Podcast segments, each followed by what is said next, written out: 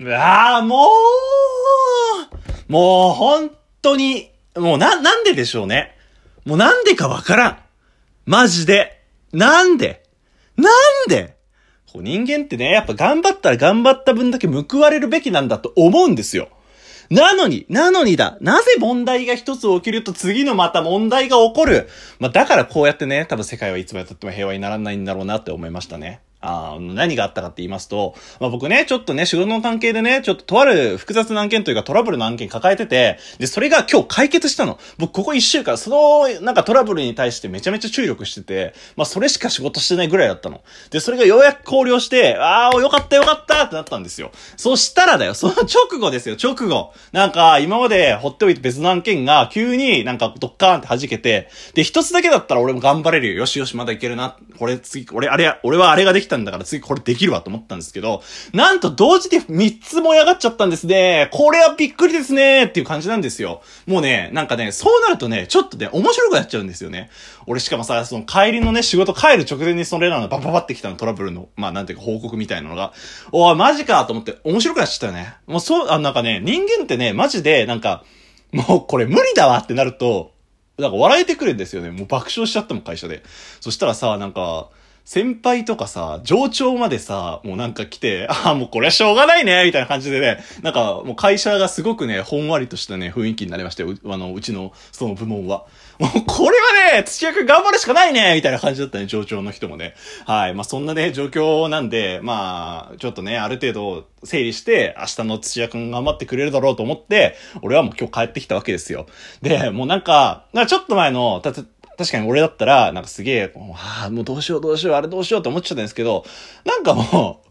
う、そう、わかる。ちょっと、限界を超えると人間はやっぱ笑えてくるんだなっていうのをすごく身をもって感じましたね。もうマジかよみたいな感じで開始で大声で叫んじゃったもん。で、そしたらね、みんな俺、いろんなフロアの人が、な、な、何があったみたいな感じで。もう死にたーみたいなこと言ってたら、もう、やばいねそれは、みたいな感じで、もう、そんな状況でございます。なんで、もう、僕ね、あの、今、結構メンタルが逆敗みたいな感じになってるんですよ。で、まあ、今日ね、僕、このね、ラジオ収録しようかなと思った時に、まあ、なんか、この間、あの、なんだっけかな、世界一受けた授業でやってた、まあ、正義中毒。まあ、だから SNS とかでさ、なんか自粛警察とかそういうの感じでいろいろ言ってたりとかするじゃん。それのメカニズムが、あの、まあ、解説されてて、なんか、その、結局、その正義中毒になっちゃう人って、前頭葉の衰えとかなんて、別の刺激が入ってこないで、こう、毎回毎回同じルーティンになってるからそうなっちゃうんだよ、みたいな話をちらっと聞いて、あ、面白そうだな、俺そういう話で興味あるし、そのことについて話そうかなと思って、まあなんとなく今日今日のその収録っていうか、あの、話すこと考えてたんですけれども、もうそんなことどうでもいいだと思っちゃって、なんかもう、ここまでメンタルちょっとハイになってるんで、もう僕の好きなことをただすつらつらと話そうかなって、えー、思いました。で、なんか何話そうかなと思って、もう、まずね、俺この、メンタルハイになってんだよ。もうストレスフリーじゃなくて、なん、なんて言うんだこれ。逆ハイみたいな、ランナーズハイみたいな感じになってるっていうことと、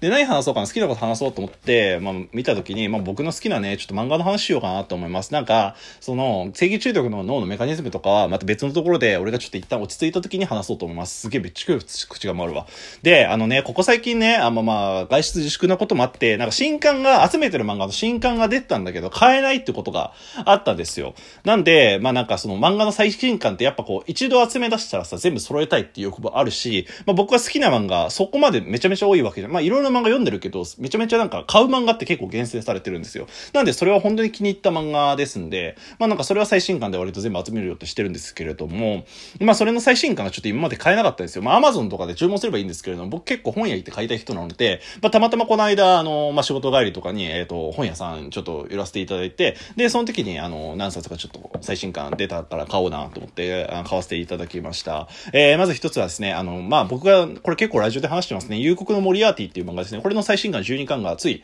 えー、2、3週間前かなに出たと思いますね。あの、まあ、夕刻のモリアーティっていうね、漫画ね、まあ、あらすじとかは前の僕のラジオ聞いてほしいんだなと思うんですけれども、こちらっていうのが、あの、確か今年の10月にアニメ化が決定して、主人公のウィリアム・ジェームズ・モリアーティっていう、あの、シャーロック・ホームズの、のまあ、シャーロック・ホームズシリーズの小説読んでる方のご存知だと思うんですけど、シャーロック・ホームズのなんか、ライバルみたいな感じの森当教授って言うんですけど、それいつが主役になってる一応漫画なんですよ。ただちょっと正直最新刊読んでて、あれ？これシャーロック・ホームズ主役じゃね？もう、有国の森当じゃなくて、名探偵シャーロック・ホームズじゃね？って思うところもちょっとただあるんですけれども、まあちょっと結構ダークヒーローな感じで、まあ僕、そういう、なんか、なんだ、悪い正義の悪いこと、正義っていう言い方も嫌だな。なんか、この、自分の信念のために悪いこともするよみたいな、そういう悪役とか大好きなので、まあ結構この漫画はハマって、もう、なしか2巻ぐぐらいからずっと集めてる、えー、漫画になっておりまして、で、なんか、夕刻のモリアーティも、まあ、そろそろなんか最終局面で、結構ね、この夕刻のモリアーティね、あの、もともと名探偵シャーロック・ホームズの小説に出てきたような、あの、事件の名前からなんかその副題っていうかサブタイトル取ったりとかしてるんで、なんかシャーロック・ホームズシリーズ僕ちょっとちゃんとあんま読めてないんですけれども、なんか知ってる人の方だとめちゃくちゃ面白いなと思います。なんか、えー、っとね、最後の事件編がね、ようやく開幕するみたいな。この最後の事件編っていうのが多分シャーロック・ホームズの最終シリーズなのかななんてことを思います。なんだっけ？あと、えっ、ー、と、これ一個前のその、まあ、なん、その事件編って丸々編みたいなのがあるんですけども、一個前が確か、なんか、4つの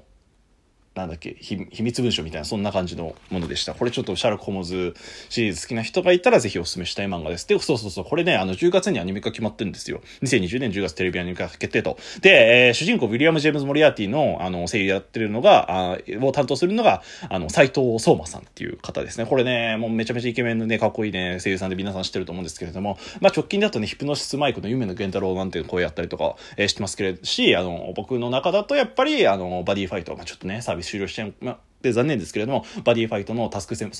あの、タスク先輩っていう役やったりとかしてますね。で、あの、ジェモリアーティ3兄弟なんですけれども、そのアルバート・ジェームズ・モリアーティ長男の役が、えー、佐藤拓也さんが演じられてるっていう感じですね。佐藤拓也さんはね、僕にとってはもうね、カードファイト・ヴァンガードの回答式ですね。あと、なんかここ最近だと、まあ、ガンダム・ビルド・ファイターズの名人川口っていう役やったりとかしてますね。あとね、結構ね、声優さんが豪華で、シャーロック・ホームズ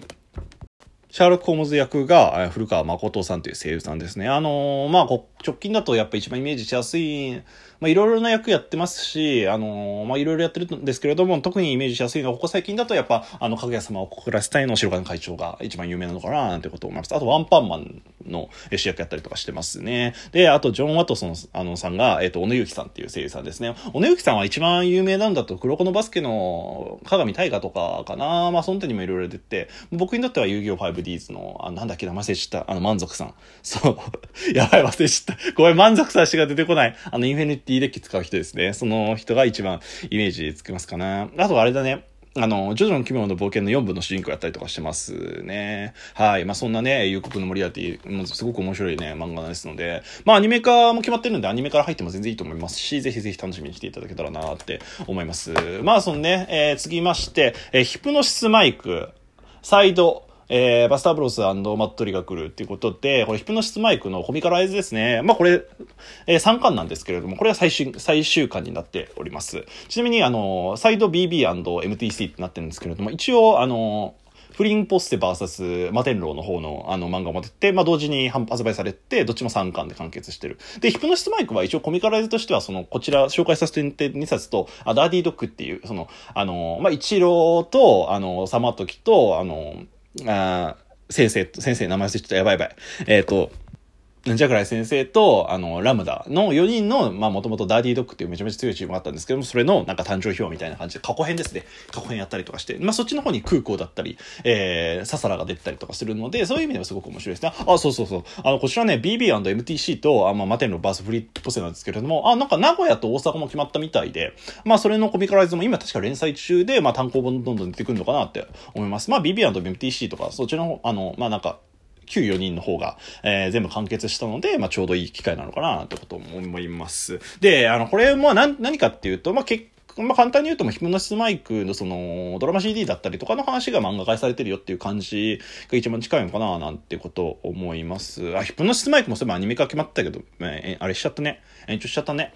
まあまあまあ、でも、まあアニメ化が決まったってことがすごくね、嬉しいことなので、まあそっちの方がどういう話になるのかなってわかんないんですけれども、まあ例えばすごくそのドラマ CD の方をなぞったりとかして、べちゃべちゃシリアスになってくるとか、もしくは、あの、刀剣乱舞花丸みたいな日常パートで、あの、やる、やるのかななんてこと思います。えー、でもね、これね、日常パートもやってほしいんですね、ヒプノシスマイクは。結構本編シリアスがみんなちょっと闇抱えて、なんかギスギスしている分、その、まあアニメとかその番外編とかの方では結構なんか、ぬるーっと、なんか楽しく、みんなが楽しくやった方がいいの、やってくれてもいいのかななんてこと思います。このね、あの、BB&MTC の一応最後の方の書き下ろし漫画の方に、まあ、書き下ろし漫画サイド MTC とか、サイド BB とかあるんですけれども、これがなんか4コマで可愛い、ちょっとデフォルメされた可愛らしいものになってまして、まあ、内容は言わないんですけれども、すごく簡単に言うと、あのー、まあその、ディビジョンのキャラクターたちがみんななんかそれぞれの日常で結構なんかほんわかしてる話ですね。まあ、一個前の巻で僕すげえ好きなのが、あの、簡単に言うと、あの、MTC の3人が、あの、肉まん食いてえよな、つって中華街で、今で行って、あの、肉まんを食うっていう、そういうお話が4コマ漫画で話されて、すごいほっこりしたな、ってことを思います。まあ、すごくね、あのね、そこら辺とかも気に、あの、面白そうだな、なんてことを思ったりとかしてますね。で、こちらのね、3巻の話はもうもちろん1巻、2巻、3巻、あの、続きなんで3巻で最終巻ってことになってるんですけども、まあ、簡単に言うと第1回、え、ディビジョンラップバトルっていう、まずヒプノシスマイクの大きな大会があるんですけれども、まあ、それの、まあ、結構これトーナメント式みたいな感じで、えー、戦っていく、あの、物語に出てくるキャラクター同士が結構戦うんですけれども、その中の、まあ、今、いよいよ最終決戦どうなるのっていうところになっておりますね。まあ、ドラマ CD とか、あの、曲とかもやっぱ出てるんで、まあ、それで、まあ、どことどこが戦うんだろうな、なんてことを、えー、まあ、分かってる人は分かると思うんですけれども、そうじゃない人にとってはもうただただ漫画、バトル漫画次どうなるんだっていうことで面白いですし、やっぱりあの、なんかね、人間模様っていうのがドラマ CD とかだと、まあもちろんすごく表されてるんですけれども、細かい描写とかがなかったりとかするので、まあそういう意味で、あ、この時こういうやつはこういう気持ちで考えてるのかなとか、こういうことでこういうことしたのかなとか思ったりできるので、そういう意味ですごく嬉しいですね。あとなんかね、その、ラップバトルっていうものの表現が結構ね、あ斬新で、なんだろうな、ちょっと、これいい言い方かわかんないんですけども、例えるならちょっとスタンドっぽくなるんですよね。その自分のラップっていうのがマイクっていうのかな。だから、まあアニメで、まあ、戦うんだったらどういう風に表せるるのかもすごく気になりますし、まあ漫画でもそんな感じで、まあスタンド同士が戦ってるみたいなそういうイメージが、えできたりとかして、それぞれ能力がとかあったりとして、バトル漫画とかして、としてもすごく面白いのかなと思います。やっぱりでもキャラクターをそれぞれ知られるっていうのはめちゃくちゃいいななんてことを思います。はい。まあもう、あとちょっとね、小見さんコミュ障でその17巻の話もしたかったんですけれども、で、あの、ちょっと時間がないので、えー、このまま終了したいと思います。お相手は白黒ハンガーのビルクレツでした。じゃあねー